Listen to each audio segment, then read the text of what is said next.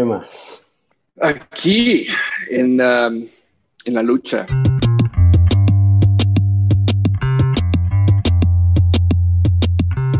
¿Dónde estás ahorita, chamo? es que tenemos siglos que no hablamos, justamente. Estoy en. Em, bueno, me gustaría decir que estoy en The Most Dangerous City, porque se escucha mejor. pero ese es San Pedro Sula en Honduras. Entonces, ahorita estoy en Tegucigalpa, Honduras.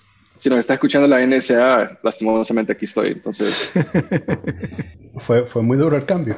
Después de que estuve con. En, París, estuve como cuatro, cuatro años, casi cinco. Eh, me fui a vivir ahí desde el 2009 hasta el 2000, hasta finales del 2012. O sea que sí, tres años y medio, más o menos, casi cuatro. Em, y luego me fui a vivir a Alemania. Y ahí estuve, ya, definitivamente. sentía que necesitaba salir de París. Y la verdad es que me hubiera ido a cualquier otro lugar y no me quería regresar a Honduras, entonces me fui a Alemania porque mi mejor amiga estaba ahí. Y había pasado el fin de año pasado con ella y me encantó. O sea, sentí una, una libertad, una felicidad que nunca había sentido. Y lo que, la gota que derramó el vaso fue cuando me dijo cuándo, cuánto pagaba de renta. Entonces dije yo, no, qué, qué vaina, no, Y me fui a vivir ahí y entonces agarré una vez estudiante, me fui a estudiar negocios. Ya, pero ¿cuánto pagaba de renta? Queremos saber. Eh, ah, ok. Te revela todo. pues mira, yo estaba pagando en aquel entonces por compartir un, un, apartamento bastante grande, que creo que tú visitaste el apartamento. Estaba fuera de París. estaba por Montreuil. Montreuil, sí. Sí, sí, sí. Eh, y pagaba como 400 algo euros. Mm. Eh, lo cual estaba, para mí me parecía muy bueno porque era como un loft de o sea, era técnicamente de dos pisos, pero era, era o sea, habían, joder, había uno, había como cinco cuartos. Teníamos bastante espacio, teníamos un estudio, teníamos una sala grandísima, una, una cocina eh, bien equipada. Y entonces pagaba, bueno, ponerle que pagaba 400, 450 euros por ahí. Y ella me dijo que pagaba 350, 370 euros por todo el apartamento, que eran tres habitaciones.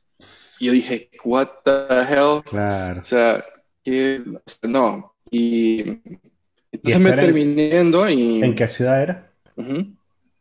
Esto fue en Halle, que está como a media hora de Leipzig. Ok. okay. Entonces, em, sí, ahí estuvimos, ahí, ahí me fui a vivir. Y... Eh, Luego me enamoré. Rudo, porque ¿sabías alemán o algo así? O, Nada que ver. Mira, cuando me fui a vivir a, París, no hablaba ni, un, ni una pipa de francés. Ok. Eh, viví con, con, una novia y hablábamos en inglés y no fue hasta que rompí con ella un año después que empecé a hablar francés. Mm.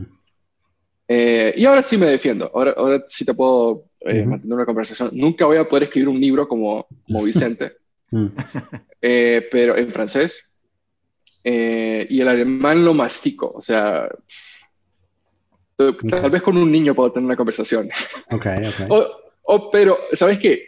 Si creo, si voy a un bar, creo que por lo menos puedo hacer a una mujer reír en alemán. Claro, bueno, eso es lo que, eso es lo que importa, la preservación de la especie. Total, totalmente. Es más, me acuerdo una vez que estuve, venía de regreso, no me acuerdo de dónde venía, y me detuvieron las autoridades alemanas. Y me dijeron, ¿usted qué hace aquí en, Alemania? Y él dije, bueno, yo estudio aquí. Ajá. ¿Y hablas algo de alemán? Y él dije, sé la frase más importante que tenemos que saber en alemán. Y le dije, zu dir oder mir, que significa a tu casa o a mi casa. Y mira, se, se han muerto de la risa estos alemanes y me dejaron pasar. Genial. Excelente. Sí, más nada. Eso es lo que hay que saber. Eso es lo que hay que saber. Em, y entonces, ¿y cuánto tiempo viviste en Alemania? Ah, como desde los finales de 2012 hasta finales de 2016. Ok. Lo dijiste en el interín este, que te enamoraste. Sí, mira, mi, o sea, básicamente lo que pasó fue que estaba trabajando eh, en un banco, ¿no? Ahí en París. Ajá, sí, y... una vez también, sí. Sí, sí. Y pues no me quería regresar a, Honduras, que, es donde tengo eh, la nacionalidad, donde me saqué la lotería de nacionalidades. Y entonces dije yo, no, voy a, voy a irme a Alemania. O sea, conseguí una visa y me fui. Y mi plan solo es estar ahí un, un común unos, un año, un año lo más. Okay. Y me sentía perdido y no sabía qué quería hacer, entonces dije, voy a, voy a chill en Alemania. Eh, y luego me enamoré de una, de una mujer y, y, estuve ahí pues cinco años, casi cinco años. Claro. Sí. Bueno, sí, eso es vivir, chamo. Esa es, la... Esa es la... Esa es la razón. Eso... La razón incuestionable, ¿verdad? ¿Cómo que, no? Claro. Sí. sí, sí, sí. Y cuando tú estabas por acá, estábamos con toda la cuestión del libro, me acuerdo y tal. Que sí, que me ayudaste. Tú me estabas ayudando, o sea, tú fuiste una de las personas que me, como, metió en la cabeza que, que, podía publicar uno de los libros. No, me acuerdo ni cuál era, pero tú estabas haciendo Historias, que puede hacer y tal. Historias de un arrabal. Me encantó ese libro. Me, me encantó. Me encantó, me encantó, me encantó. Eh, lo leí en español. Eh, me enamoré de esa historia me pegó en el corazón. Sí. Y, no, y que después, después cuando lo publicamos, tú me conseguiste una entrevista en una radio con una, a través de una amiga tuya, chamo. Sí, sí. Entonces, ¿sabes? Que tienes amigos que te dicen siempre como que, bueno, yo tengo un amigo que tiene un podcast, puedes hacer un podcast, una cosa, tengo un amigo que hace un post en un blog, y él me dice, bueno, un amigo en una radio, y yo, bueno, ¿qué será y tal? Y era tremendo programa, y entonces fue bien fino porque la llevé para, la, me, dijo, ¿dónde hacemos la, la grabación? Y la llevé para el bar donde, o sea, el, el bar donde estábamos en Barbés, el Olympique, que sale en la novela. Y la tipa estaba ahí y tal, en Barbés, hicimos la entrevista y fue bien, bien fina. O sea, y quedó en la radio y la tengo siempre en mi, mi presentación. Y eso fue gracias a, a Josué, chamo. Sí. Pero bueno, este, ¿qué te iba a decir? Tú también me dijiste, chamo, que también nos, nos íbamos a conectar por allí porque hace unos años que tú escuchaste el podcast de nosotros sobre la ayahuasca. Mm, sí, Sí, sí. Y, que después este, hiciste una sesión. Oh, sí. Oh, wow. Qué, qué sesión. Siguiendo malos eh, consejos. Definitivamente. Eh, sí, fíjate que la, la, primera vez que escuché de, de la palabra ayahuasca, creo que fue en una... O sea, de seguro la había escuchado por ahí, en, en el internet, en alguna, alguna cosa que había leído, alguna novela o algo pero la primera vez que me acuerdo así como que me, que me interesó saber qué era, eh, fue en la biografía que creo que se llama Broken Music de mm, el tipo de Sting, el, cantante de The Police. Ajá, sí. Y eh, en el primer capítulo, o sea, no más entrando al libro, te dice cuando andaba de tour en, bueno, andaba de tour Creo que, creo que la excusa de él es que él quería andar en Brasil mm. para, para hacer esto de la ayahuasca. Y mm, no me acuerdo si andaba con la, con la esposa, pero eh, se comunicó con alguien. Eh, eran como. hay, una, hay una religión o una iglesia específica que es de ayahuasca. No me acuerdo cómo se llama ahorita, pero si buscas eh, iglesia de ayahuasca en Brasil, vas a dar con una de las dos eh, iglesias. Y son tipos que están vestidos como monks, con, con sus eh, robes y todo esto. y, y, bueno, fueron a traer a, Sting y lo metieron en un carro y se metieron así en la jungla. Y no fue como hasta, el, como hasta los 10, 15 minutos que le pegó a Sting y se puso a pensar, puchica, ¿será que me van a secuestrar? Porque, porque no, o sea, nadie sabe que él andaba ahí, creo que tal vez el tour manager, pero andaba, o sea, perdidísimo ahí en Brasil. Mm. Y se fueron a meter a, a, un, a, una, a, un, pueblo donde había una estructura que parecía como una iglesia con varias, varios cuartos y tenían bastantes sillas y había un, eh, un sacerdote. Y bueno, ahí fue cuando probó el ayahuasca Sting y le cambió la vida. Y ahí fue cuando fue la primera vez que dije, oh, mm. puchica, o sea, eh, tenía bastante curiosidad.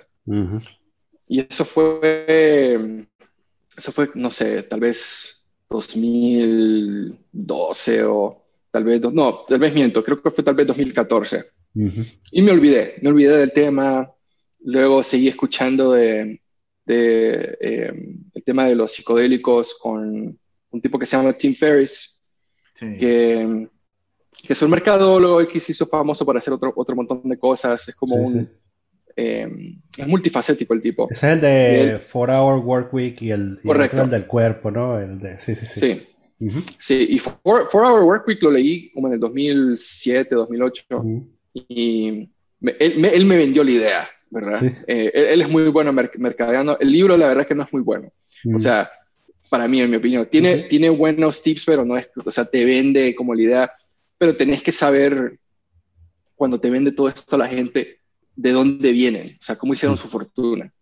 Eh, es como cuando ahorita ves todos estos eh, gurús que te están vendiendo la idea de hacerte millonario con el forex y, sí, trading con criptomonedas. Sí, sí, sí, claro. Sí, y la verdad que el negocio de ellos es venderte los cursos. Sí. O sea, ellos no han hecho su dinero en, en el forex ni con Bitcoin. Entonces, eh, ese tipo Tim Ferriss, eh, el estudio neurociencia, si no me equivoco, y mm, fundó una compañía, trabajaba en una compañía software en ventas y terminó, con eso ganaba dinero y luego puso una, una compañía donde él lo que hacía era outsourcing de mm, suplementos eh, cognitivos, algo que se llamaba nootropics. Bueno, todavía se llaman nootrópicos, que son suplementos que te ayudan a, con, a enhance o a aumentar tu, tu, cerebro, por así decirlo. Y, y pues hizo el outsourcing y, y puso una, una, compañía que se llamaba, creo que en aquel momento Brain Bullet o algo así, y, de ahí hizo su fortuna. O sea, ahí fue cuando, fue cuando Tim Ferriss empezó a ganar bastante dinero. Eh, y luego, o sea, empezó a hacer lo que, lo que hace una persona más o menos inteligente, que es eh, reducir el tema de logística, ¿no? Ver cómo puedo optimizar, automatizar y todo eso, y se metió el tema de asistentes virtuales y todo eso, y, y, preguntarse, bueno, ¿y si me voy de la compañía una semana, qué va a pasar? ¿Será que se cae la compañía? entonces fue, fue, haciendo, experimentando. Eh, y luego publicó For Our Work Week. Pero volviendo al tema de, de la ayahuasca, ¿no? Porque algo que, algo que, no sé si, si, si, Vicente se acuerda de eso, pero yo estoy como, a veces mi cerebro se parte como en varias ramas, ¿no? Entonces como conecto, es como, se prenden como millones de focos y hago conexiones, y me meto por pasadillas y me pierdo, ¿no? Entonces si en algún momento me pierdo, me, no, no, está, tema libre. Aquí estamos en un plan de... Claro. y bueno, entonces, em, como en el 2016, final del 2016, me regreso a, Honduras y em, estuve, estuve aquí, el cambio fue bastante, bastante brusco por el, por el tema de la cultura, porque hay cosas que, que creo que ustedes deben saber que eh, no se toleran en ciertos lugares. O sea, no, no, no se toleran y, ver tolerancia contra ciertas cosas cuando vuelves a Latinoamérica es frustrante. Sí, claro. Eh, a pesar de haber crecido con ellas, ¿no? A pesar, sí, pero sí, a pesar de que hayas crecido con ellas, pero tal vez creo que el tema es que dependiendo de cómo creciste y dónde, en mi, en mi caso diría yo que soy como de clase media. Mi familia fue de clase media, pero mi mamá y mi abuela fueron bastante pobres. O sea, ellas, mi, abuela, eh, a los 18 años se fue a, ella vivía en un, un, pueblo del sur de Tegucigalpa y dejó a su familia a los 18 años, antes de cumplir, justo antes de cumplir los 18, se fue y quería hacer su propia vida y se fue a Tegucigalpa. Dijo, mi, mi, mi futuro está en la ciudad.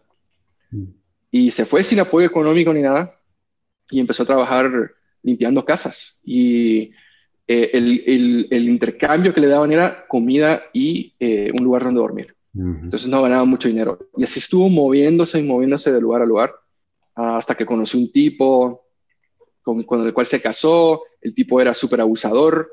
Eh, un día dijo, esto es suficiente, y vino mi abuela y le tiró un, una tostadora le tiró una tostadora y pensó que lo había matado, pero, el tipo seguía vivo y se divorció.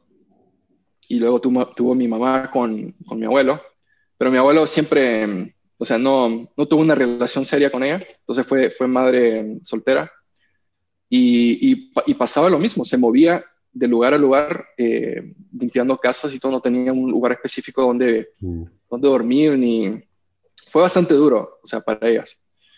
Em, y, yo tuve la suerte, pues, de que ya cuando mi mamá se logró educar y sacó, chica sacó una maestría, eh, yo, yo, no, yo no tuve que vivir por esas circunstancias, entonces me considero bastante afortunado. Em, entonces, podría resumir que yo viví como en una burbuja, ¿sí? Porque a pesar, o sea, en Honduras, eh, 70% de la población vive con menos de un dólar al día. Eh, es una situación bastante difícil eh, para bastante gente. Eh, entonces fui muy afortunado.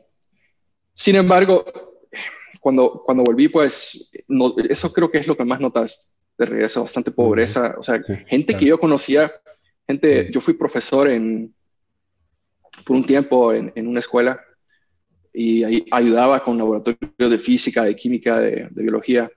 Y tuve, tuve niños que, o sea, que me acuerdo de ellos, o sea, ¿verdad? Cosas que yo les enseñaba o, historias que les contaba y todo. Y luego regresar y darme cuenta que algunos de ellos, por ejemplo, se habían metido al tema de crack. Ah, y, eso, eso, eso fue muy fuerte, muy fuerte. Súper fuerte y, saber que eran adictos, o sea, cuando, cuando estaban terminando el colegio. Eh, eso duele, duele bastante. Y, eso, y esa es gente de clase más o menos media, ¿no? Em, y, hay otras cosas, bastante, otras cosas fuertes ¿no? que pasan durante el país. Entonces, eso, eso, ese cambio es, es fuerte, pero eso creo que no, no es lo que más me afectó. Lo más que me afectó fue el diario vivir, de aceptar cierta, cierto comportamiento de la gente, ¿no?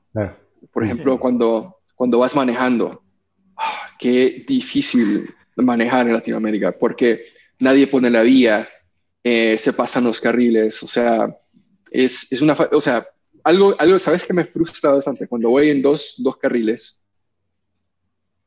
y en, en, Alemania el carril izquierdo es el carril, el carril rápido, el carril derecho es el lento. Y aquí, o sea, se meten en cualquier carril y van a la velocidad que quieren. Entonces, me han dado ganas de ponerme como un, un LED sign atrás del carro y decir, carril izquierdo es el rápido, ¿no? O sea, pasarle a la gente, porque me ha pasado que les pito y no me entienden, no me entienden, o sea, ¿será que está loco el tipo? Y yo estoy como, creo que no me entienden. Esas pequeñas cosas y, y, lidiar con la gente que es súper deshonesta. Una vez estuve en Alemania ayudando a mi hermano a moverse y mm, tenía que ayudarle a abrir una cuenta bancaria. Entonces habíamos, eh, teníamos, teníamos un efectivo y eh, el efectivo era de él, pero la idea era meter el efectivo en mi cuenta porque el, trámite de abrir la cuenta de él tomaba un par de días. Fuimos al banco y, y bueno, le dije al cajero, mira, quiero hacer un depósito. Y entonces le, me mira él, el cajero, indicándole a mi hermano que saque el dinero de la bolsa de él. Y entonces mi hermano abre, abre, la, abre su, su, su book bag, saca el dinero, me lo da y el cajero me pregunta, ¿ese dinero es de tu hermano o es tuyo? Y yo le dije, de mi hermano. Y entonces me dijo, no, entonces no puedo deshacer el depósito, porque ese dinero le pertenece a tu hermano. Y yo como, o sea, me quedé perplejo, perplejo, y no me dejó hacer la transferencia. Y el siguiente día cuando volví, o sea, dejé que pasaran un par de días y dije, oh, voy a probar con otro cajero, mm. le habían dicho a los demás colegas y no me dejaron hacer la transferencia. Tan estrictos eran así. Y luego vuelves a Honduras y quería sacar mi, renovar mi licencia para conducir. Y son unos, hay una, o sea, son unos corruptos que han hecho, que han hecho, tienes que pasar un, examen psicológico y un examen eh, físico y de la vista.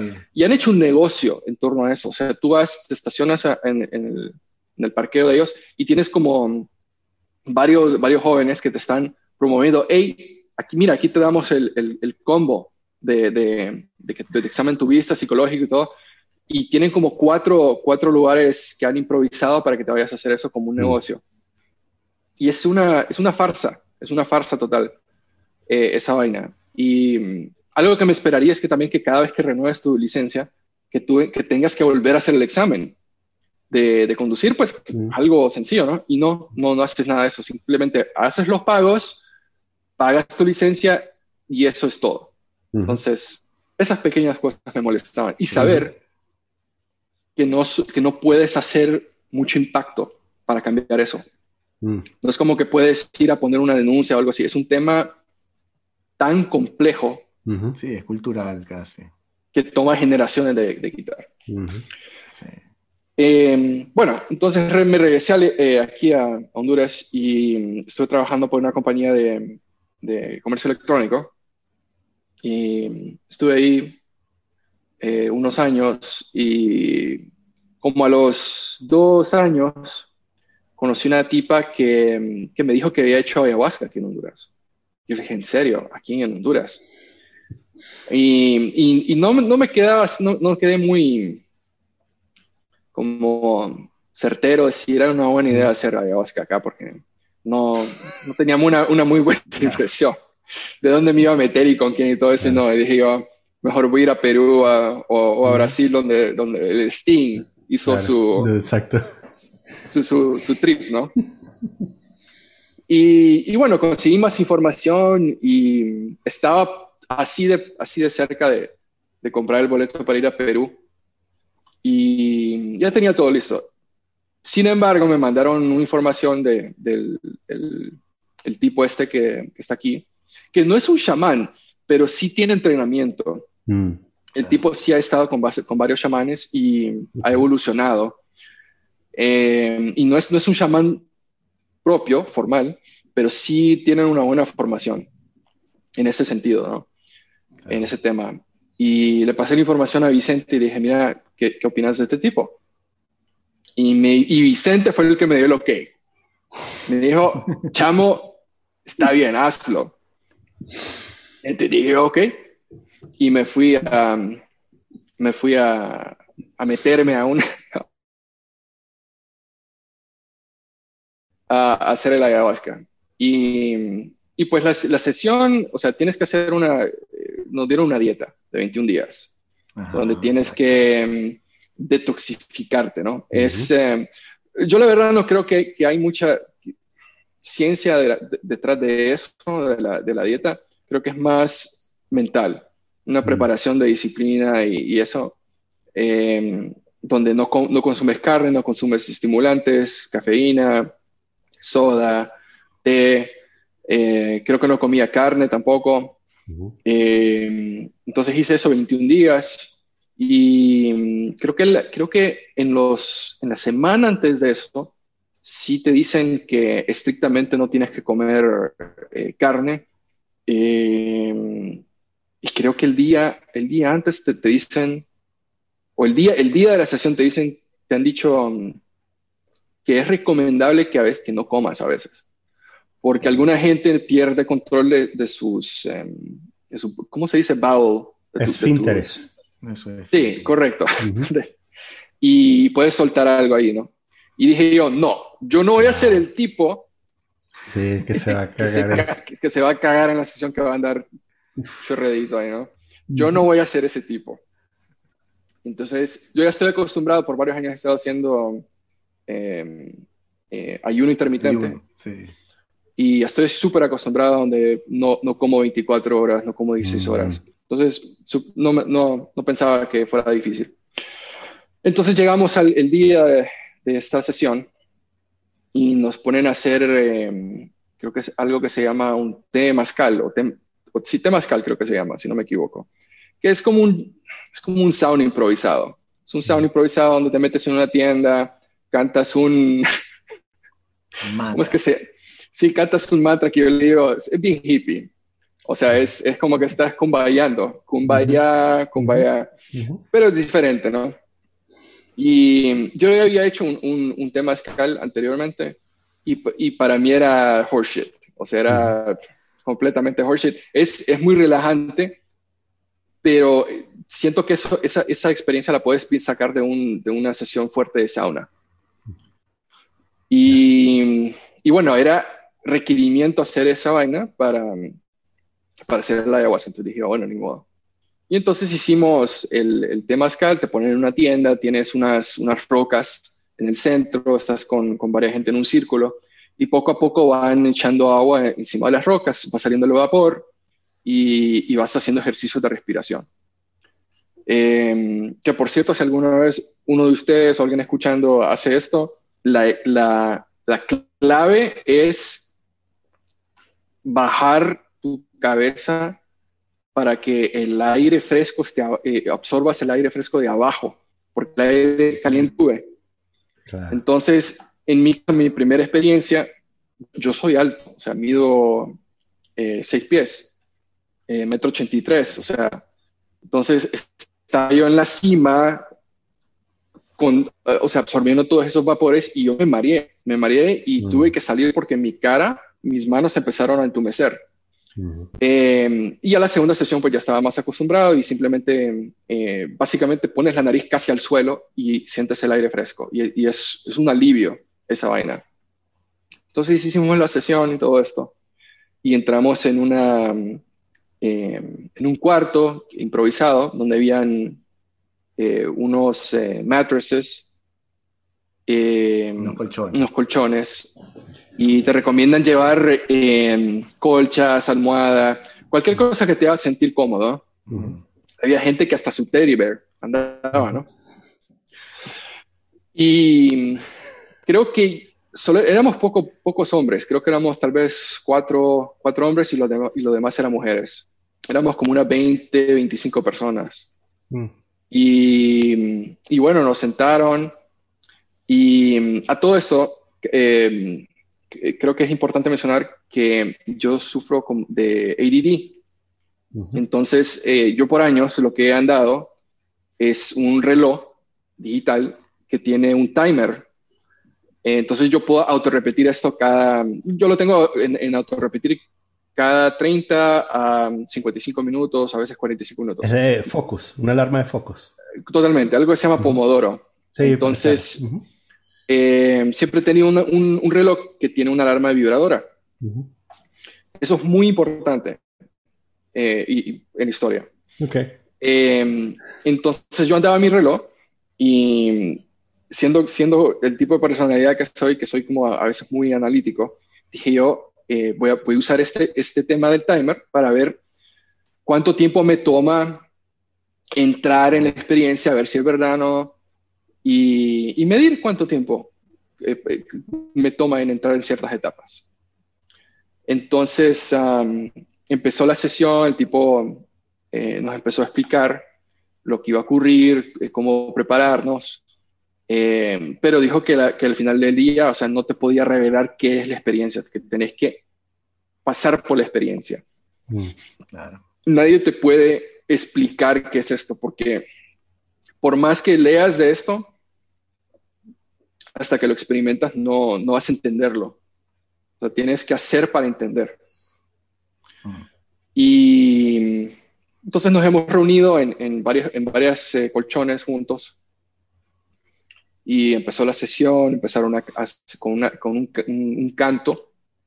Eh, había, estaba el, el, tipo este, el, el chamán, eh, estaba su esposa, y habían tres o cuatro personas más que estaban como cuidadores, que ellos durante la sesión están asegurándose que todo el mundo esté bien, te están ayudando a levantarte si necesitas ir al baño, hacer alguna necesidad o si necesitas vomitar o, te sientes súper mal, ¿no?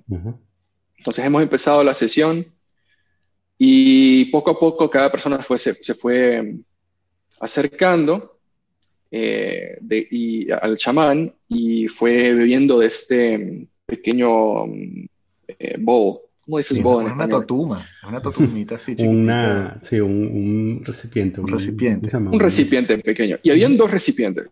Habían dos tipos de recipientes. Uno pequeñito eh, y otro más grande, ¿no? Y todas esas personas que pasaron tomaron del pequeño. Y, y al lado había otro recipiente de plástico eh, y que, que, tenía varios galones de, de, de, la mezcla de la ayahuasca, ¿no? Porque a él se le habían enviado de, Perú. Y entonces eh, todo el mundo empezó a tomar, eh, tal vez pasó una media hora no se escuchaba nada. No, o sea, no, pensé como que esto era pura, pura mentira. ¿Tú tomaste del grande o del chiquito? Ah, sí. Entonces me vio, el tipo me vio y dijo, no, a vos te toca tomar de la grande. Entonces me, me, cambió el recipiente y me sirvió todo una, todo, o sea, era una, una sopa entera esta vaina. Y me dijo, eh, tómate esto, pero te lo terminas todo y tal vez te doy un poquito más. Eh, presumiblemente el, el, todo el proceso anterior de, del sauna, o sea, yo imagino que puede ser para liberar impurezas, pero también para, para deshidratarte un poco, ¿no? Como para que absorbas como una esponja lo que te vas a tomar. Sí, correcto. Y creo que dentro de eso entra la parte de la dieta. Eh, yo la manera en que lo veo es que entre más desconcentrado esté tu cuerpo, en el sentido de que si no has comido nada, tu sangre está arriba en el, en el cerebro, ¿no? No está en la parte digestiva. Que es la razón por la la gente hace eh, ayuno intermitente, porque eh, es muy común que, que, la gente después de que almuerce al mediodía, sientas ese bajón, ¿no? Y que sientas que quiere dormir y todo eso. Y eso es porque la sangre se ha, bajado de tu cerebro y se concentra en, en, en, tus procesos digestivos.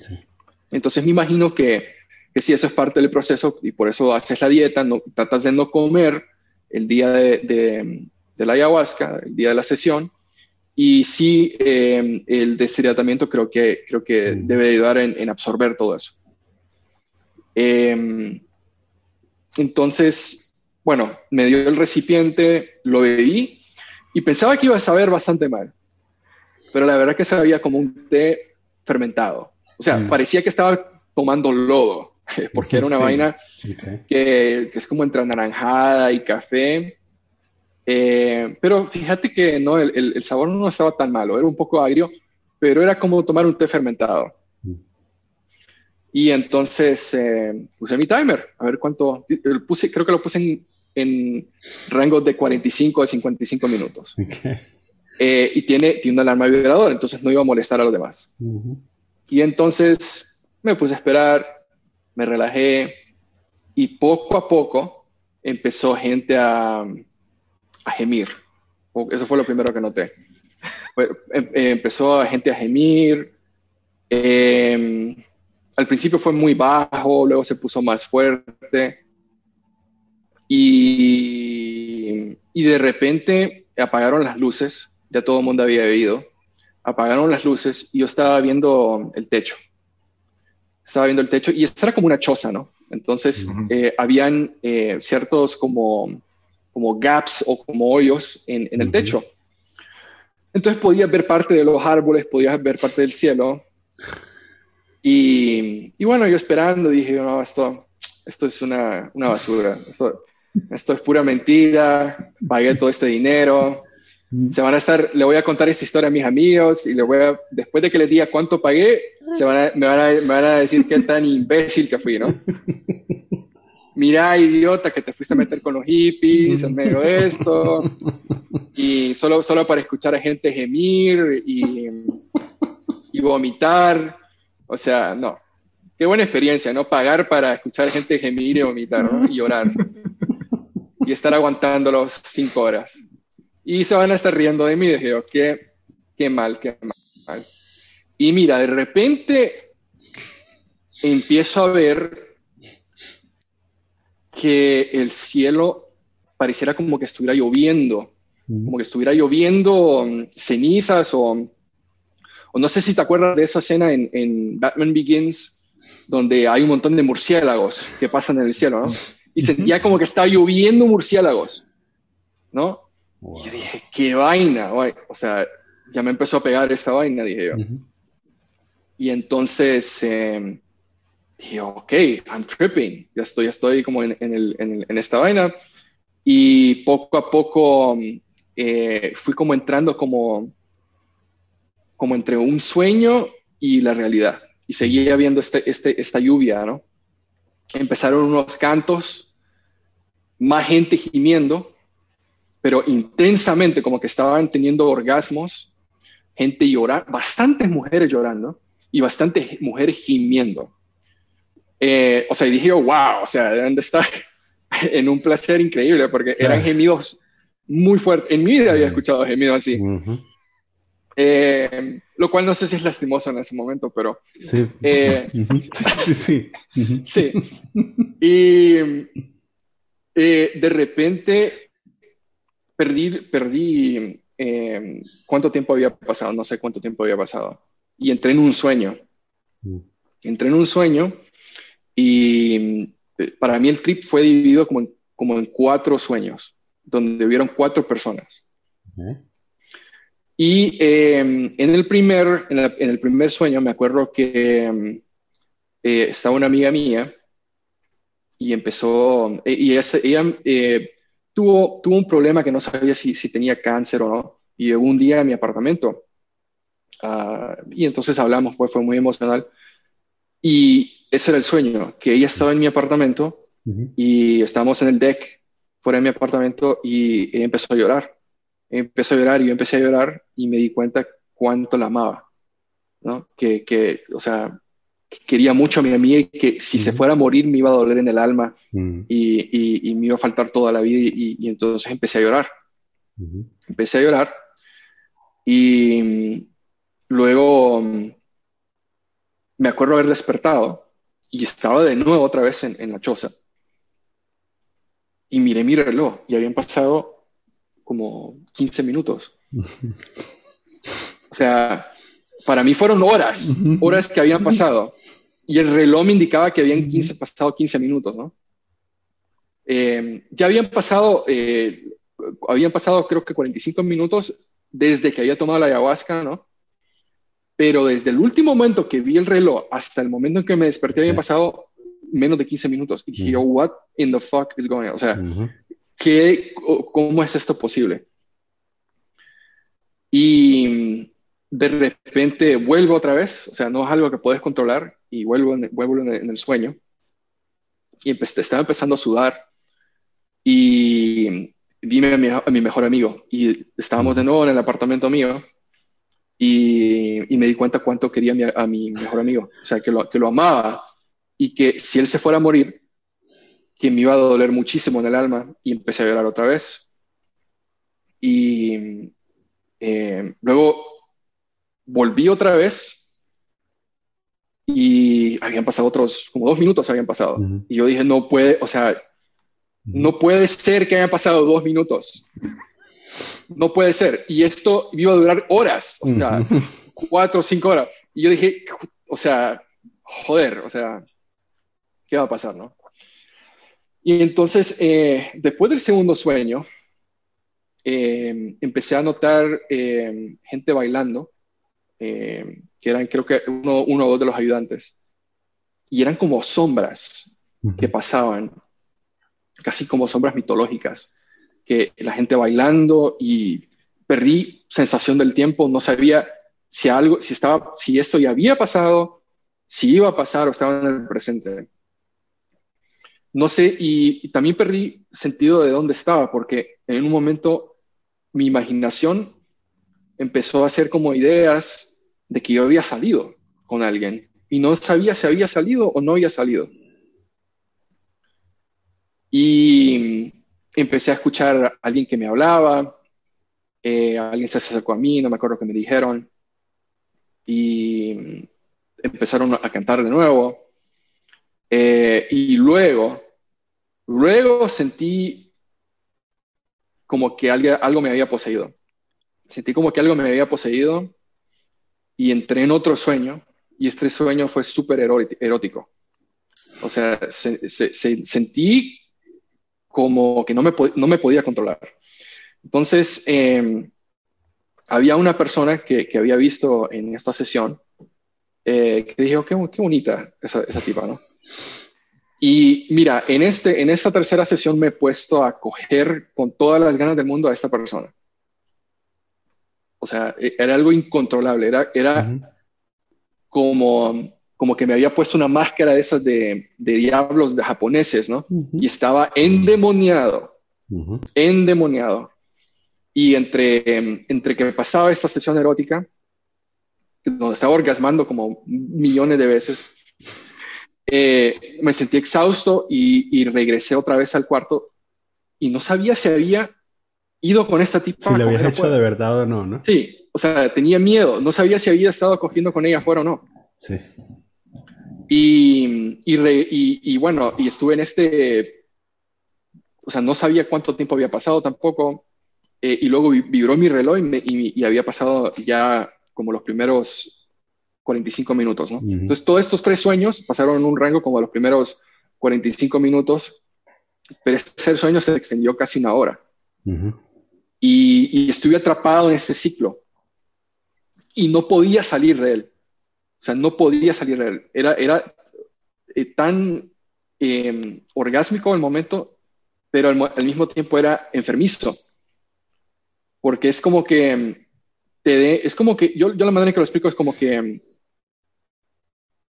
Dios venga y te dé un pedazo de él, ¿no? Y te diga, ah, tú quieres ser como Dios, mira, te voy a enseñar qué es ser como Dios. Mm, y cuando tú le pides el 100%, él te lo pone a 200 y te sube a ver cuánto puedes eh, resistir y un poquito más.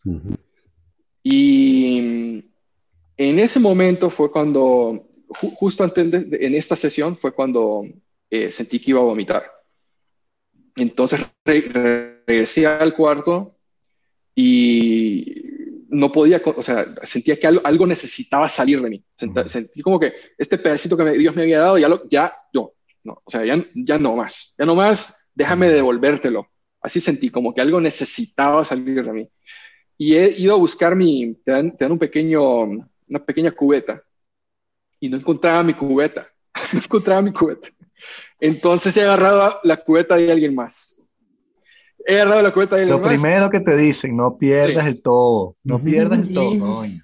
No sabía si esta cubeta estaba sucia o no, pero me, no me importó, la agarré, la abracé y vomité. Y sentí un alivio, sentí como, como mm. un purgamiento, como que, mm. como que esto era necesario, me sentí como parte del universo. Y luego vomité de nuevo, vomité de nuevo y estaba, vomité como unas dos o tres veces y, y, la verdad que, o sea, a mí no me gusta el olor del vómito mm. y me enferma, o sea, yo probablemente si miro a alguien vomitar enfrente de mí y, y, huelo el vómito, voy a vomitar también. Pero en ese caso era puro, o sea, más bien, o sea, olía a la, a la ayahuasca, ¿no? Y yo abrazando, abrazando mi, mi, mi, pequeño barrilcito y, o sea, esto, y, moviéndome, moviéndome eh, de, de, de, arriba para abajo, agarrando mi barril, este es mi mejor amigo, este es mi mejor amigo. Y así estuve varios tiempo. Eh, y luego sentía como una, una incomodidad, que no sabía si, si iba a vomitar más, estaba, estaba estremeciéndome, eh, no sabía si sentarme o, estar, eh, o, tratar de dormir. O sea, era un, como un agitamiento, era una ansiedad increíble. Y pasaron, o sea, luego mi, alarma me dijo que habían pasado otros 45 minutos. Eh, seguía estremeciéndome, traté de dormir, no podía dormir, tenía miedo de dormir. Eh, y luego mm, entré en otro sueño, que fue el último sueño. Y en este último sueño me acuerdo que eh, en aquel momento me gustaba una persona y me han vuelto puesto a, poner esta máscara ¿no? de, endemoniada y he empezado a coger con esta persona. Wow. Y tenía, tenía miedo de levantarme y, agarrar a una mujer. O sea, tenía, tenía miedo de que, de que fueras, o sea, la verdad es que es muy, bueno que, estén ahí cuidadores y todo porque no te controlas, no te controlas. Eh, es más, creo que una, una persona que estaba ahí conmigo le dijo al chamán, ten cuidado con Josué, porque, porque soy, o sea, mido 6 seis, pies y, peso 200 libras o sea, no es cualquiera que me va a poder, eh, pues... Sí, claro, tu, tu embarazo. ¿no? Sí, sí, sí, sí, y más si estoy como endemoniado, ¿no? Claro, sí. Y entonces, eh, sí, en un momento pensé como que me, que me iba a levantar y, iba a agarrar a alguien para, para coger. Y, y bueno, entré en este sueño y este sueño fue súper orgásmico. Fue una, o sea, top tres experiencias sexuales en mi vida. Y, pero fue insoportable. Fue insoportable porque ya después de que había estado en tanto placer, ya quería salir de ese ciclo. Mm. O sea, estaba enfermo de, eso y no podía. No podía. Estás en este ciclo y tenés que. Es como cuando te metes en un. En, estos. En los roller coasters, ¿no? Ah, y. Montaña rusa. Sí. sí, en la montaña rusa y tienes que dejar que termine la montaña rusa. Y así, así me sentí. Y estuve ahí otros 45 minutos hasta que vibró mi, reloj. A todo esto ya habían pasado creo que 3, 4 horas. Em, y luego de esto volví al, a la choza, al cuarto, y sentí una, sentía como una paz, ¿no? Como que poco a poco lo que, lo que había experimentado estaba como bajando, ¿no? Y siempre estaba como un poco como high de, todo esto que había vivido y tratando de comprender la experiencia, porque no, o sea, es tratar de ponerle lógica a algo que no tiene lógica. Claro. Porque estás tratando de ver cómo demonios es que esto pasó en 15 minutos, cómo es que esto tomó dos minutos.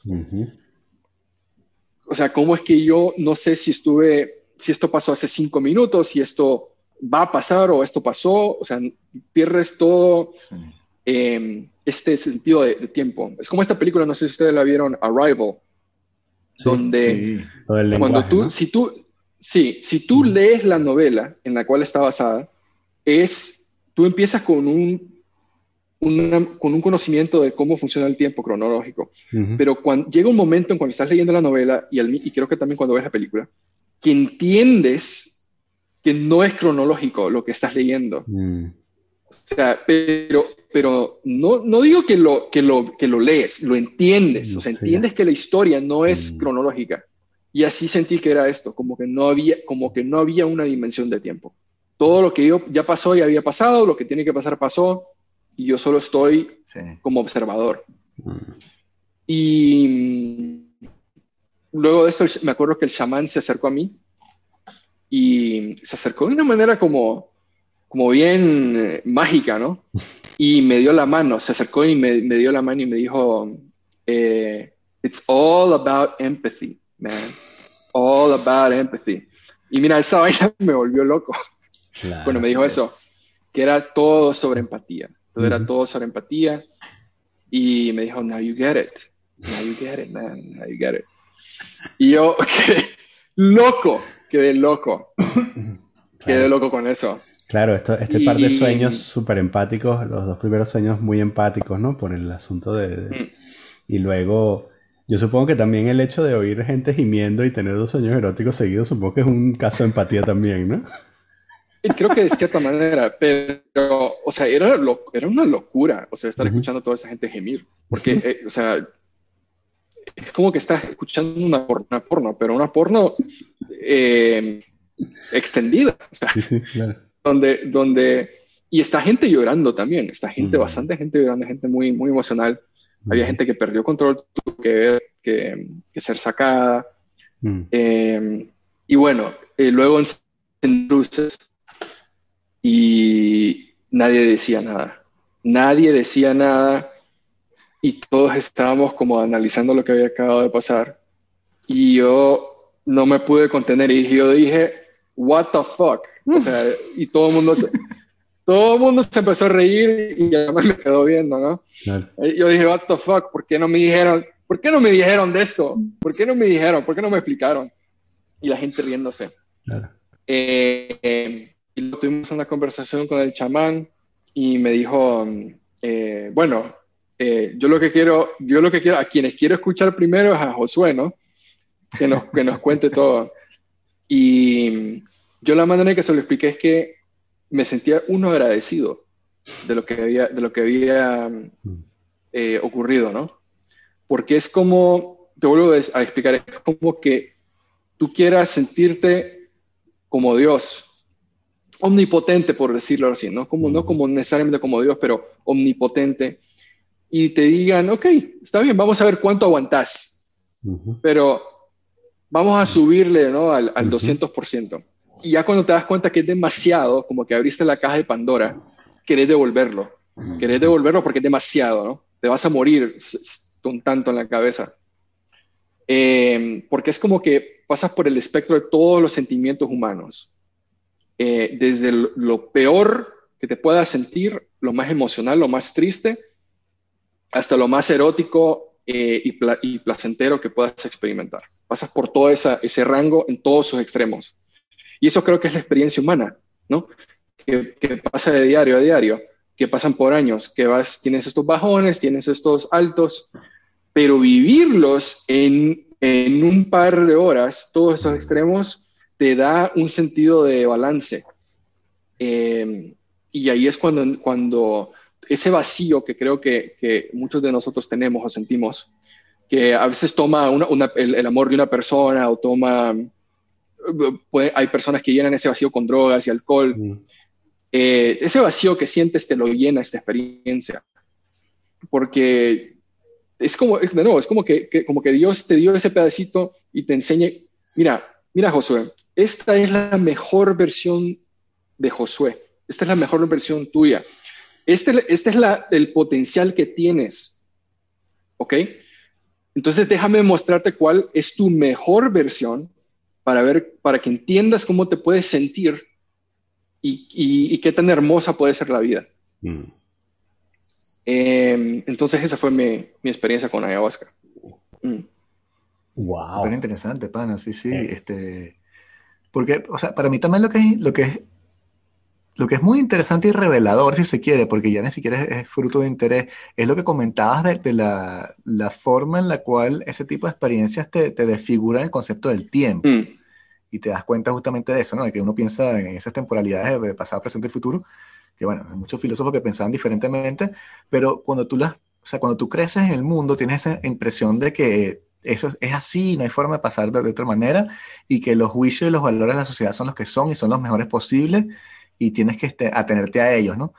Y cuando rompes esos esquemas y no entiendes ni siquiera si el pasado es el futuro y el futuro es el pasado, este, ya más nada aplica. Entonces te liberas un poco de, ese, de esa especie de yugo que, también este, tú creaste para ti mismo, ¿no?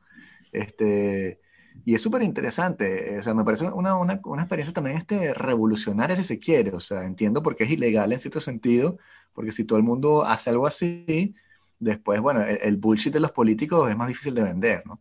100%, mm, 100%, porque, o sea, esa experiencia para mí que tuve en un día, o sea, y, he escuchado de personas que lo han hecho siete días o once días, o sea, yo lo hice en un día, en un, en un par de horas, y quedé, al, al despertar me dije, no, no quiero volver a hacer esto, no quiero volver a pasar esto.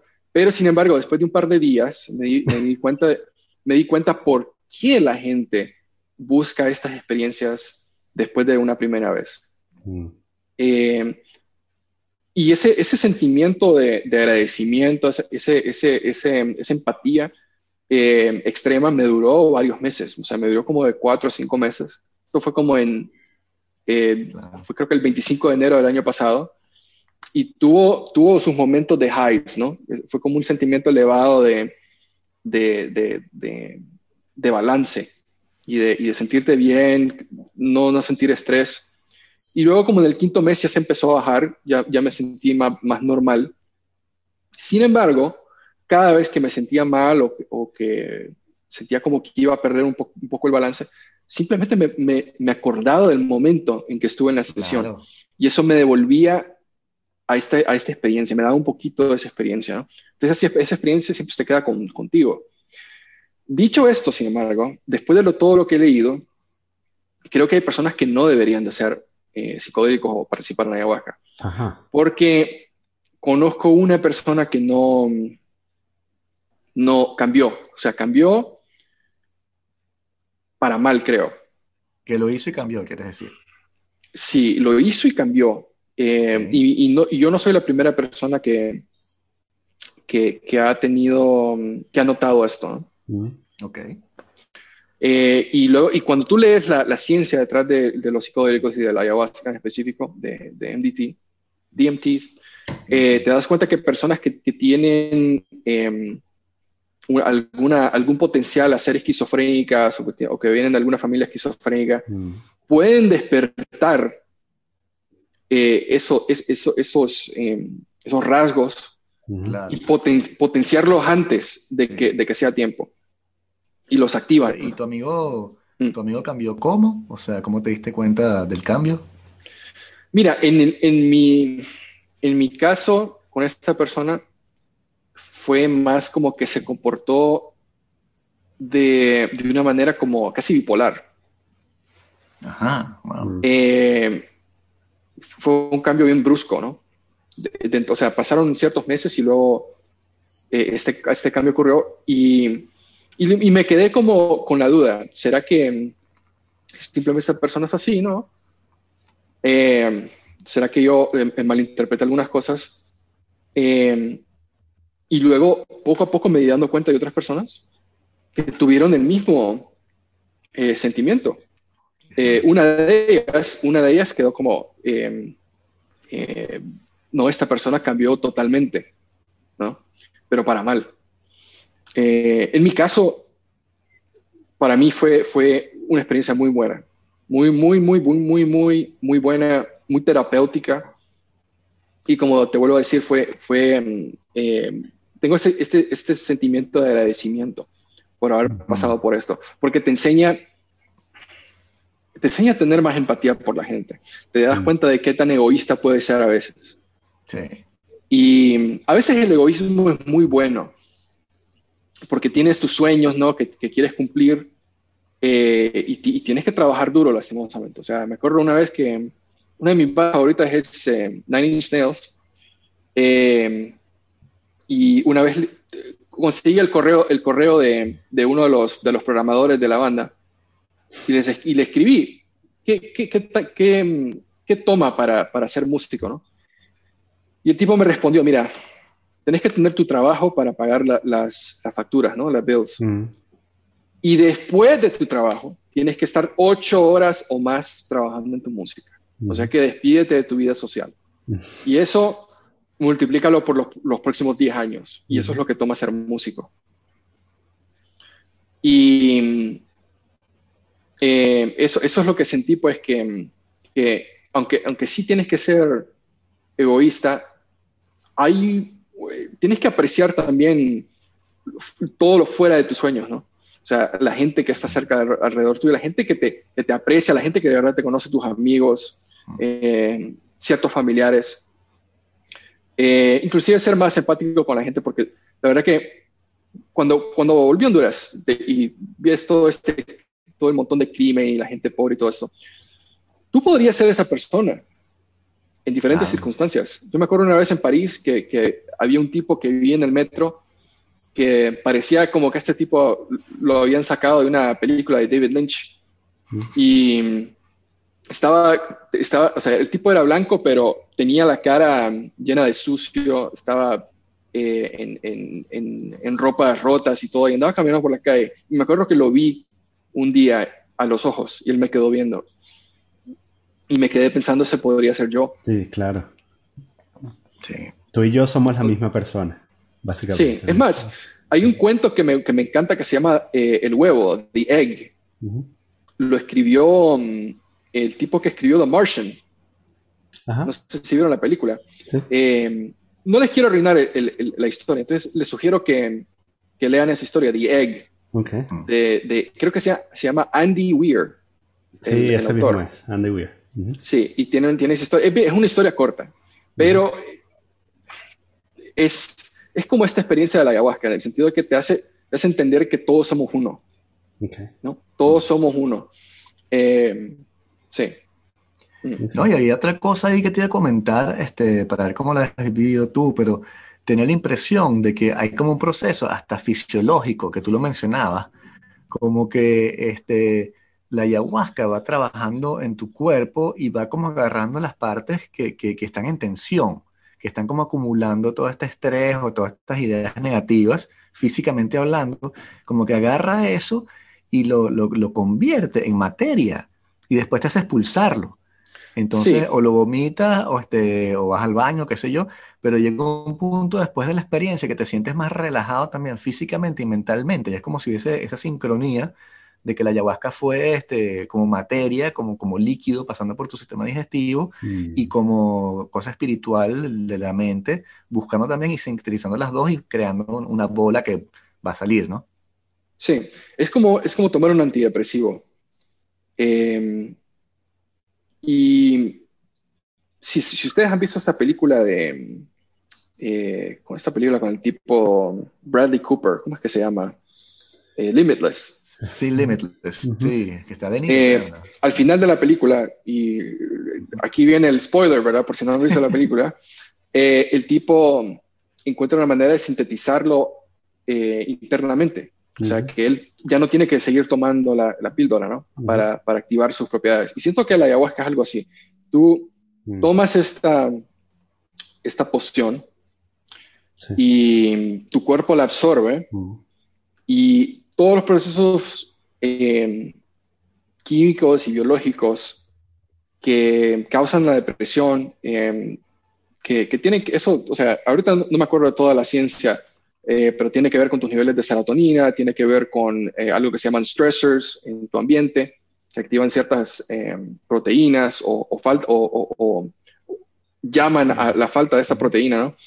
hay, mucha, hay muchos estudios que dicen que la, que la depresión es causa de, de, inflamación en tu cuerpo, por eso es que recomiendan bastante el ejercicio. Hay un buen libro que se llama Spark, de un tipo que se llama John Ratey, R-A-T-E-Y, eh, el tipo es médico y él te explica toda la ciencia detrás de eso, cómo, cómo el ejercicio cambia tu, tu neuroquímica. Eh, eh, entonces, siento que la ayahuasca, todos estos, estas propiedades que tú agarras de, el ejercicio, ¿no? de no tener stressors en tu ambiente, te lo da, te lo da químicamente y tu, y tu cuerpo poco a poco trata de balancear eso y lo sintetiza. Lo sintetiza automáticamente por los próximos cuatro o cinco meses. Y creo que luego, luego, luego de que se te baja eso, ya depende de ti, de buscar hábitos y, rituales y dietas que te hagan sentir cerca de eso. En, en, mi caso fue mm, hacer más ejercicio, meditar y dormir, dormir bastante bien, o sea, dormir lo mm. suficiente. Son cosas muy básicas que tienes que cambiar y, te hace sentir eh, cerca de, de, esos niveles, ¿no? Eh, eso creo que es la ayahuasca. O sea, si, te pones a buscar todo, todo lo que hacen los, los psicodélicos, eh, son, es como una, una, una, un antidepresivo muy fuerte y tu, tu, cuerpo y tu mente, pues, cuando están llenos de eso, no, no, no pueden aguantarse y, entras en todos esos procesos que no, de una manera u otra, tratas de hacer una lógica eh, y luego lo sintetizas. Llega un momento en tu cuerpo ya se siente balanceado, ¿no?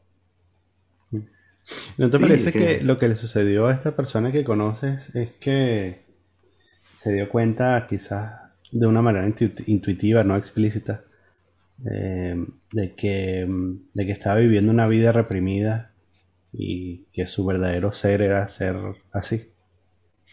Eso puede ser. En el, sentido de que no es malo, o sea, nosotros creemos que es malo, mm. objetivamente presenta algunas dificultades vivir en sociedad así, ¿no? Yo sé. Pero por otro lado, ¿qué pasa si esa es su verdadera esencia, no? Muy cierto, porque yo también me quedé pensando en eso de que eh, ¿será que esta persona siempre, siempre, siempre fue así o siempre quiso ser así? Mm. ¿No? Y, se, y descubrió algo, ¿no? Em, y ahora, eh, cabe aclarar que esta persona no es esquizofrénica, ¿verdad? Em, pero sí, em, de lo que he leído de la ciencia detrás de psicodélicos, hay personas que tienen esta predisposición para ser esquizofrénicos mm. y no deberían de ser ayahuasca. Ah, Específicamente cierta gente bipolar.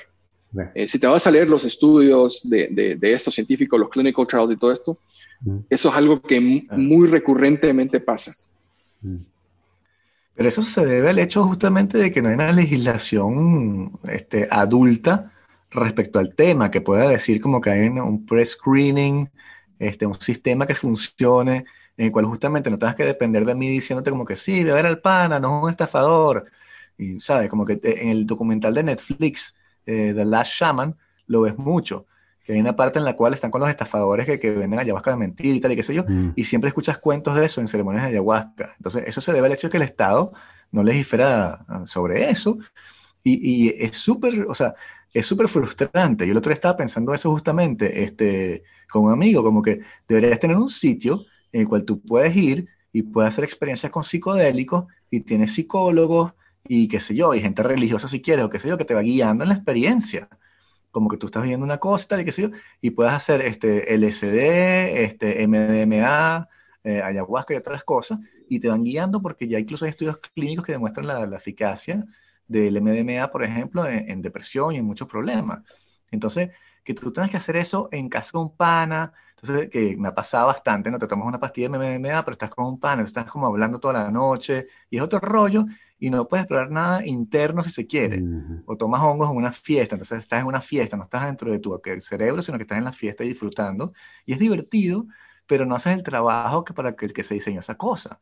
Entonces es súper triste que no tengas ese marco que te diga, bueno, pana, si ustedes son adultos y van a hacer esto, por lo menos vamos a hacer un screening, no son epilépticos, no tienen ningún problema por aquí por allá, este, pueden hacerlo, tenemos estos doctores, todo va a funcionar, porque si lo haces así, no pasa absolutamente nada. Es menos riesgoso que salir a tomar alcohol en un bar.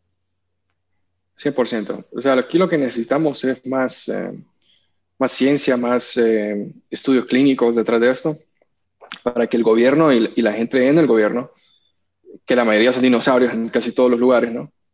Eh, pueden llegar a aceptar esto como un tratamiento um, legítimo. y eso va a tomar bastante tiempo y bastante dinero, porque ahorita la gente que está más involucrada en esto es em, gente con dinero, que, está, que, que, se da cuenta, o sea, va por experiencia y dijo, ¿cómo es que, que la gente no sabe de esto? Eh, uno de esos tipos es Tim Ferriss, otro tipo es, em, bueno, Sting creo que está involucrado en eso, aunque él creo que no lo veo muy activista, pero sí habla muy bien de su experiencia de ayahuasca. Eh, y hay otro tipo que es creo que fue partner de, de, Joe Rogan. Es el tipo que fue el CEO de Onnit, que es una compañía de suplementos. Mark, Mark, Mark Aubrey, creo que se llama ese tipo. Ese tipo ha hecho varias sesiones de ayahuasca, varias sesiones de psicodélicos. Y él sí, eh, creo que hizo un documental de, de, de la ayahuasca, una película. Y, y, él es uno de los proponentes de tener más, eh, él, él, da bastante dinero a, a, científicos y médicos para que traten de, de, hacer esto legítimo, ¿no?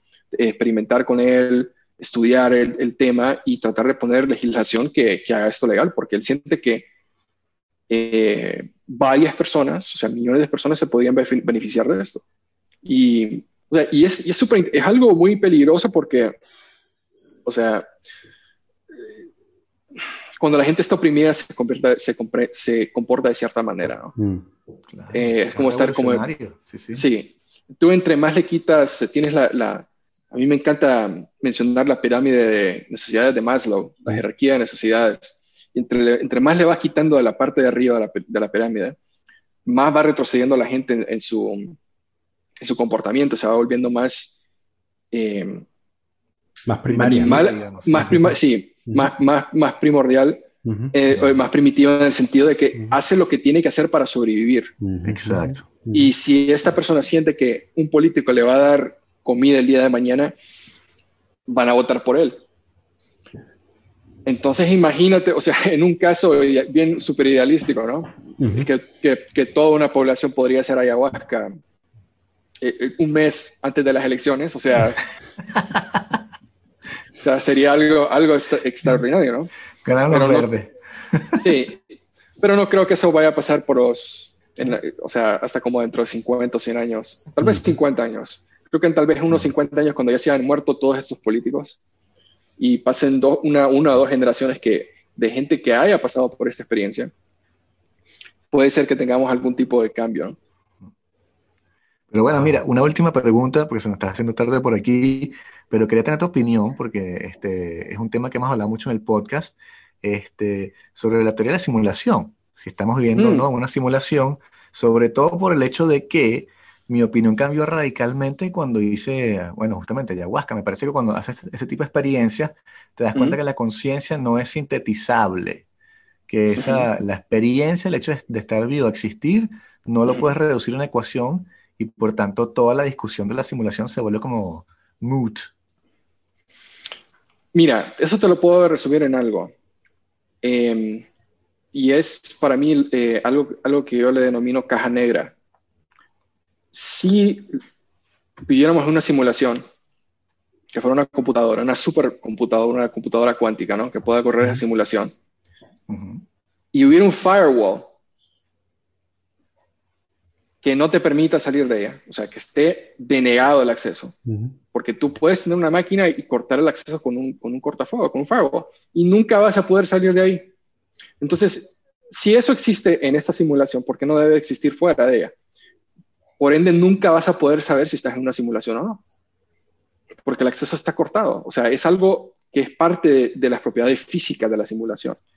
Hay un, no puedes creer que la experiencia que viviste justamente de esa como percepción primordial, este, prelingüística que tienes este, bajo estas condiciones, te das cuenta de que no hay forma ni manera de que eso sea simulado. Entonces, mm, ¿sabes? puedes creer que otras cosas son simuladas, como que el autobús pasa, sí, puede ser simulado tipo Truman Show, pero eso es tan real, tan verdadero, que dices, pero... no pueden simulación capaz de explicar esto. Te, mira, mi debate en contra de eso sería de que esa experiencia no es que por lo que, por lo que pasó este que, no pueda ser parte de una ecuación o algo, sino que para mí es más como parte de cómo tu DNA está programado para sentir ciertas cosas. Entonces, tu DNA, tu DNA es código, ¿no? Y tú le das ciertas experiencias y propiedades eh, y él se comporta de cierta manera o te hace comportarte de cierta manera. Eh, mira, mira, o sea, nuestro sentido, de, por ejemplo, de violencia. Nosotros, nosotros estamos predispuestos a, a, sentir sentimientos violentos porque estamos acostumbrados a sobrevivir, a cazar, a protegernos. Entonces, quitarte esa programación va a tomar, o sea, siglos. Claro, claro, pero no, pero el, problema no es ese, el problema es la, la experiencia de la violencia. Lo que los, los, filósofos no logran entender es eso, si tú quitas la experiencia y tú dices, toda experiencia es reductible a una ecuación matemática, por ejemplo, entonces te cuesta mucho describir lo que es esa sensación de, de, estar allí, lo que es vivir la experiencia. Estás negando una serie de cosas, estás diciendo como que el amor no existe, entonces el amor es igual que, que, comer mucho chocolate, por ejemplo. Y entonces, al estar enamorado, tú te das cuenta de que eso es una aberración y que el amor no es una, una... Porque la experiencia en sí, puede ser que el efecto químico en tu cabeza sea ese, que tú dices, sí, es compatible, pero la experiencia, o sea, ese es el problema filosófico fundamental de base. ¿Dónde está esa experiencia, esa percepción? eso no sabemos, no, no, tenemos idea. La mente, cuando tú estás ahí, cuando tú dices esos sueños que tú tenías, ¿dónde están esos sueños? O sea, no sabemos dónde están.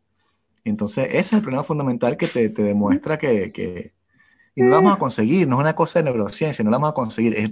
los psicólogos nunca van a conseguir el inconsciente. Eso, eso es, sí, o sea, el, tema de la conciencia es algo misterioso. O sea, hasta que nosotros podamos, mira, en, inteligencia artificial, por ejemplo, hay un tipo, eh, Lex Friedman, que ha aparecido ahí también en Joe Rogan y tiene su propio podcast.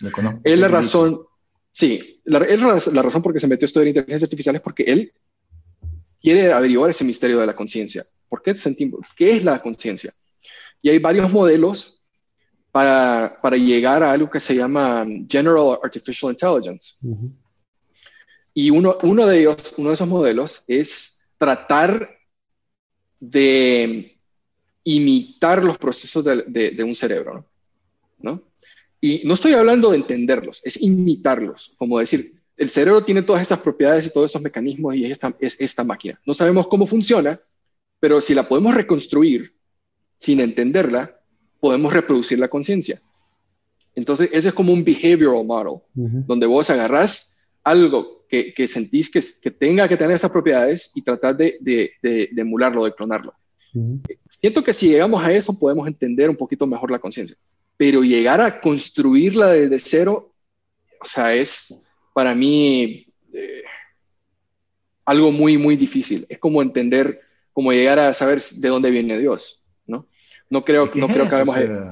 Para mí es eso justamente, es, como un debate medieval que se recicla, porque es como mm. la negación de, tienes como dos escuelas, el materialismo que te va a negar la conciencia y te va a decir Dios no existe, y bueno, los creyentes que van a decir sí, el alma es una cosa que se, se extiende en el tiempo, y entonces cuando tienes ese tipo de experiencias, dices como que bueno, es, a pesar de que yo fuese materialista, es innegable que esto que está aquí representa algo más que la materia.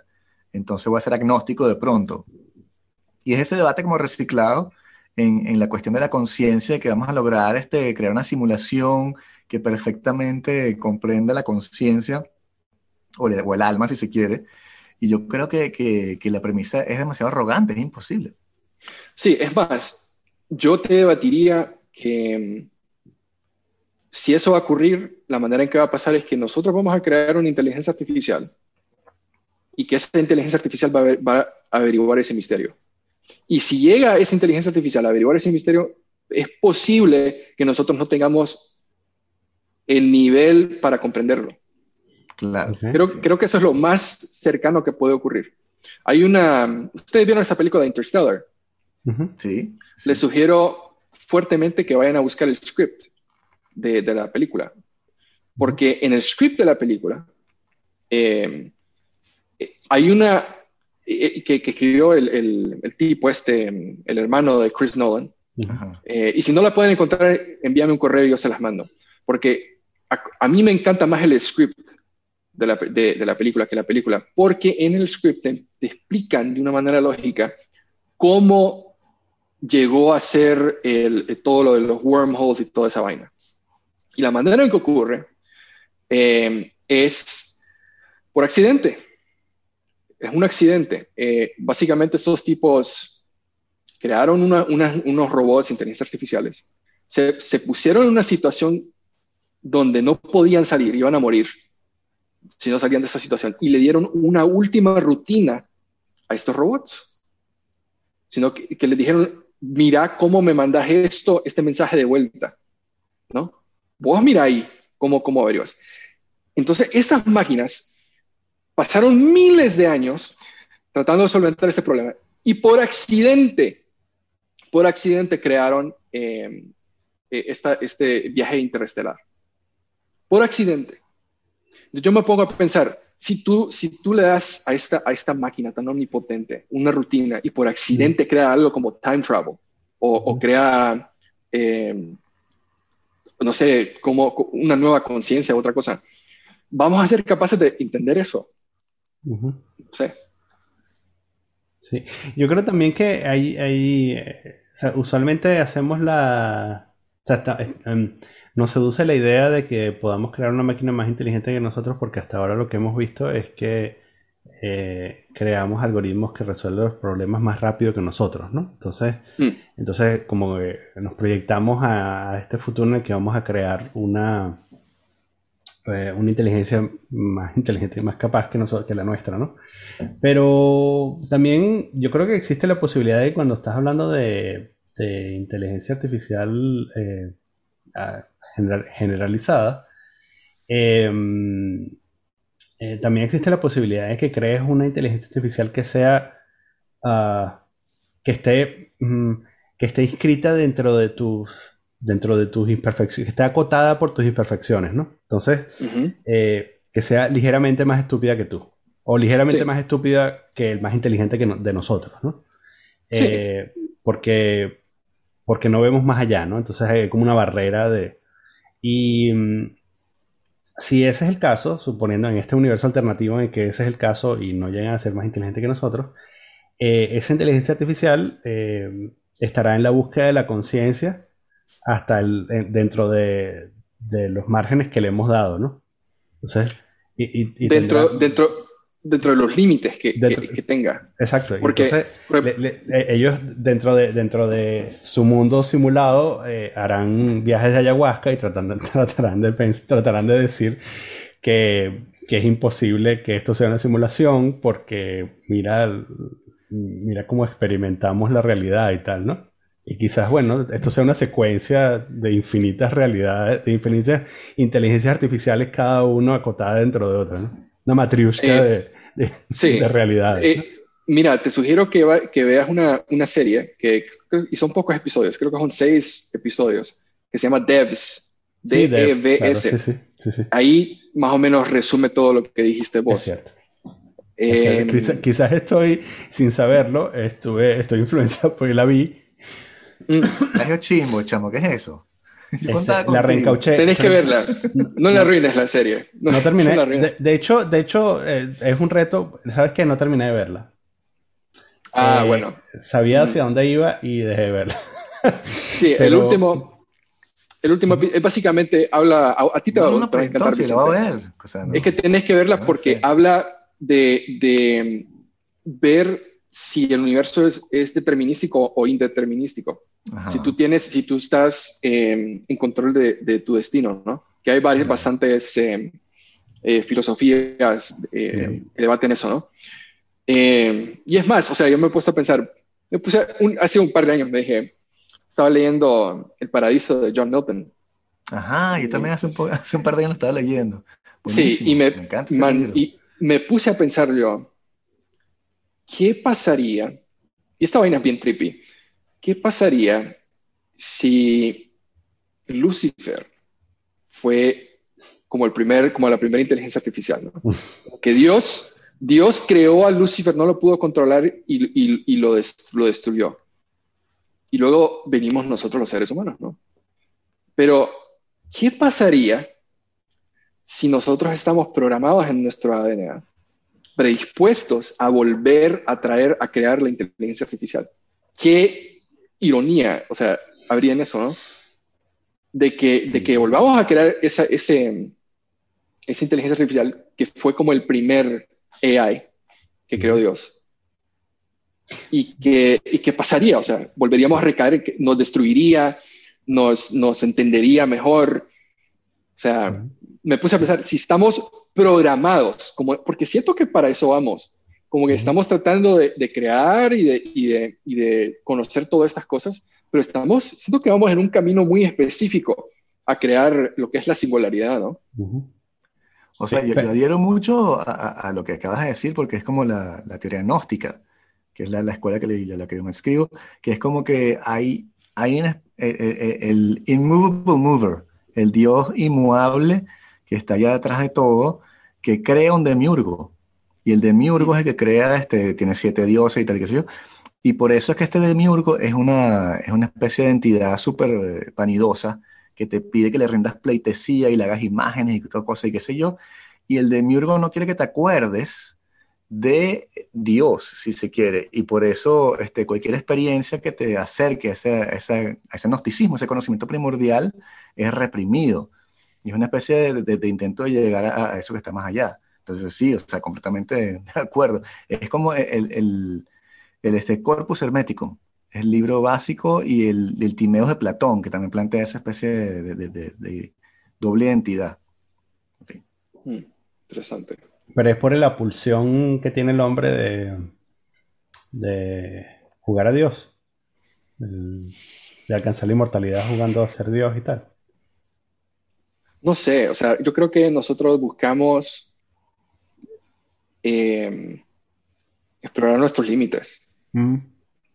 Eh, porque creo, mira, ponerlo de esta manera. El día que vos no hagas ejercicio y estés como, como un couch potato, te sentís mal, o sea, te sentís bien, pero te sentís mal, como que no estás haciendo lo que, lo que estás programado a hacer. tu, cuerpo, tu cuerpo fue evolucionando y fue programado eh, por las leyes naturales a moverse, a caminar, a correr, a cazar que tus células expandan y, agarren oxígeno y agarren energía y, expriman energía, ¿no?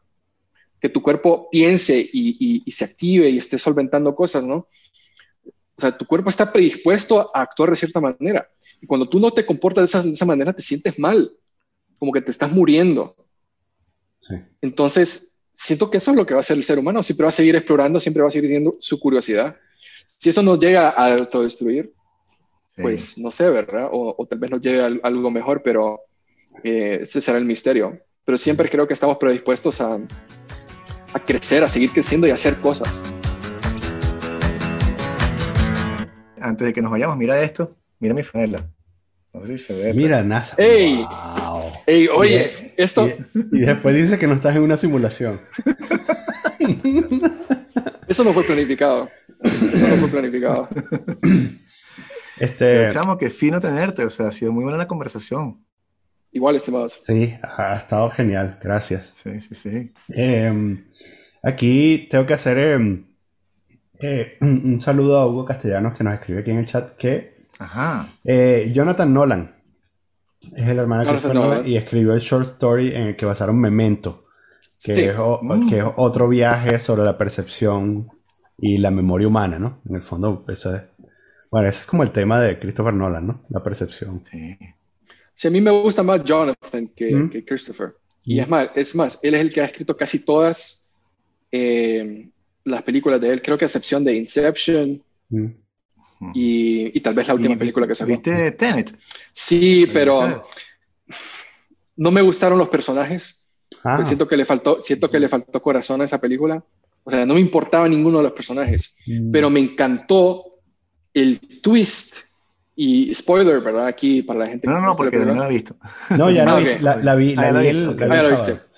sí. Me encantó el twist, ¿verdad? Eh, que hacen con que cuando tú viajas en el tiempo, cambia propiedades físicas. O sea, nunca había visto esa, esa, ese- esa mm, perspectiva, donde tú puedas viajar en el tiempo y que otras, otras cosas cambien, ¿no? Otras variables, otras propiedades Claro. físicas. Eso me encantó. Eh, y obviamente los efectos especiales. Pero la película en sí, la historia, creo que pudo haber sido mucho mejor y ya los personajes Sí. me- me- no me importaban. Ujú. No, me No, porque es más, tú fuiste la persona que me dijo que viera Primer, que es una de las películas Primer. favoritas de Daniel. Sí, sí. Primer es excelente. Primer es excelente. Eh, esa película la vi va- varias veces y la sigo viendo. Y es más, me puse a hacer un diagrama, un timeline de, de todo, todo. y es, es muy grande ese timeline. Sí. O sea, si tú buscas en, en línea, puedes encontrarlo. Y es un, es un bonito experimento tratar de meterle lógica a cómo funciona eso, ¿no? Sí. tratar de conectarlo todo. Aunque a veces se vuelve mm, en el tema, por ejemplo, de Tenet y en, hay otra película que, que es de universos paralelos, pero no me acuerdo ahorita de ella. Ah, eh, se llama mm, eh, esta película con Ethan Hawke, eh, que está basada en All You Zombies. Eh, ya.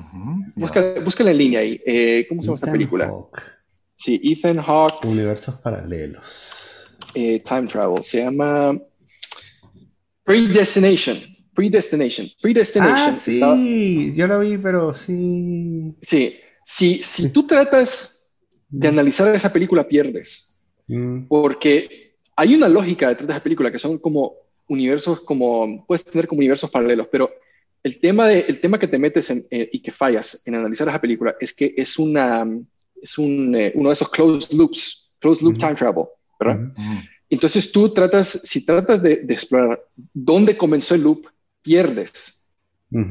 Pierde, pierde, pierde la belleza de la película. Sí. Porque en el momento en que tú entiendes que eso podría pasar con, con universos paralelos, donde eh, alguien viaja en un tiempo y entres en otro universo paralelo, donde ahí comienza el loop, ahí tiene sentido la película. Sí. Pero pierde cierta belleza. Sí, eh, de hecho esta película, eh, ahora que sí, Predestination inconscientemente me spoileó Tenet. Porque, este, porque yo dije, "Hmm", pero no me acordaba, gracias, no me acordaba de, de Predestination, pero sí, eh, porque eh, además en Predestination es súper clara, llega un momento como en el, ya en el segundo acto tú dices, ah, no, aquí lo que está pasando es esto. Y está claro, ¿no? Está, este, este tipo, ya sabemos quién es el criminal. Y entonces en, en, en Tenet dije, ah, joder, ya, Sí. ya lo vi. Vicente, ¿tú ya, tú ya viste Predestination? Predestination no me dice nada, no, no, que te toca Mm. la ver. Ah, ok. No, no, te toca verla. Es que no te quiero arruinar nada. pero sí, sí creo que hay un momento donde ocurre un cambio Ok. eh, y ese cambio te- te- técnicamente se podría explicar en, en alguien que viaja en un universo paralelo. Que, por cierto, ¿ustedes vieron Dark? La No. serie. Ok, en Dark, empecé a ver, o sea, vi como seis, seis capítulos, pero después era muy complicada y dije, no, esto está demasiado... ah, me encanta Dark, y ahí es, Sí. bueno, no le voy a arruinar nada, pero ahí creo que explican muy bien todo esto. Mm. Todo esto, lo, o sea, no, no, es que lo explican perfectamente, pero lo ponen en, en acción de una mm. manera muy buena. Mm. Especialmente en la, en, la, en la, última, en la tercera season. Eh, y, y, de nuevo, si tratas de analizar la lógica de cómo podría pasar esto, creo que arruinas la, la apreciación que tenés por la película, porque se vuelve un, un, eh, un rompecabezas muy difícil. O sea, tú lo que dices es que lo que sugieres es que debes eh, aceptarlo como viene ya, sin... ¿Sabes, ¿Sabes cómo que es? Es como tratar de entender el arte. Es como tratar de agarrarle lógica. ¿Cuál es la lógica de en vez de apreciarla? Entonces, cierto que estas películas tienen un arte detrás de ella. Eh, y, y, a, mí, a mí me ha pasado lastimosamente que entro en este círculo vicioso de tratar de entenderla, de entender cómo, cuál es la lógica y cómo podría ocurrir esto. Y creo que, aunque puede llegar a una solución, es bonito el experimento, ¿no? De tratar de llegar a, una conclusión lógica, pero em, pierdes, pierdes algo que no sé cómo explicarlo. Mm. Pierdes, pierdes algo en, y, pierdes algo como de la apreciación, de, de la magia. O sea, tiene gente como Lynch que te hace eso explícito de que no vas a entender nada, entonces los tiempos van a saltar porque me da la gana, entonces ve la película y ya. Y a veces eso también me gusta. E, e, ese tipo de autores me, enseñó eso, de que a veces tratar de entender como que la película es mala porque no entiendo, de pronto es una mala forma de ver la cosa, ¿no? Mm. Sí, pero es verdad que eso viene después. Tú primero ves la película, la disfrutas y después te pones a pensar como que, pero ya va, pero ¿cómo es posible que el tipo, o sea, ¿cómo son las balas al revés? Eso no lo entendí, pero, mm. este, pero después le metes el coco más tarde, ¿no? Es la ambigüedad que creo que la que debes de apreciar que mm, puedes tratar de, o sea, uno, uno algo, que hace una, algo que creo que es muy importante mencionar es que tú eres la persona que debería entender la, película. O sea, no deberías de tratar de entenderla por los ojos de otra persona si te la trata de explicar, sino que tú eres la que debería de tratar de crear qué, qué fue lo que pasó después. Claro, claro. Es como, es como en Inception al final, ¿no? ¿Qué demonios importa si el tipo estaba o no? Es lo que vos decidas pensar que ocurrió después. Sí, claro. Y eso es lo más importante de tomar todas esas películas. Que, que, que, no importa, creo que no importa la lógica. Es bonito el viaje de entender eso. Eh, y es un, excelente experimento también para, para eh, creo que para, para, ¿cómo se dice sharpen en español? Para afilar. Afilar, la, la, mente, ¿no? Mm. Eh, pero depende de cada quien, de cómo quiera conectar esos, esos puntos. Gracias, Josh.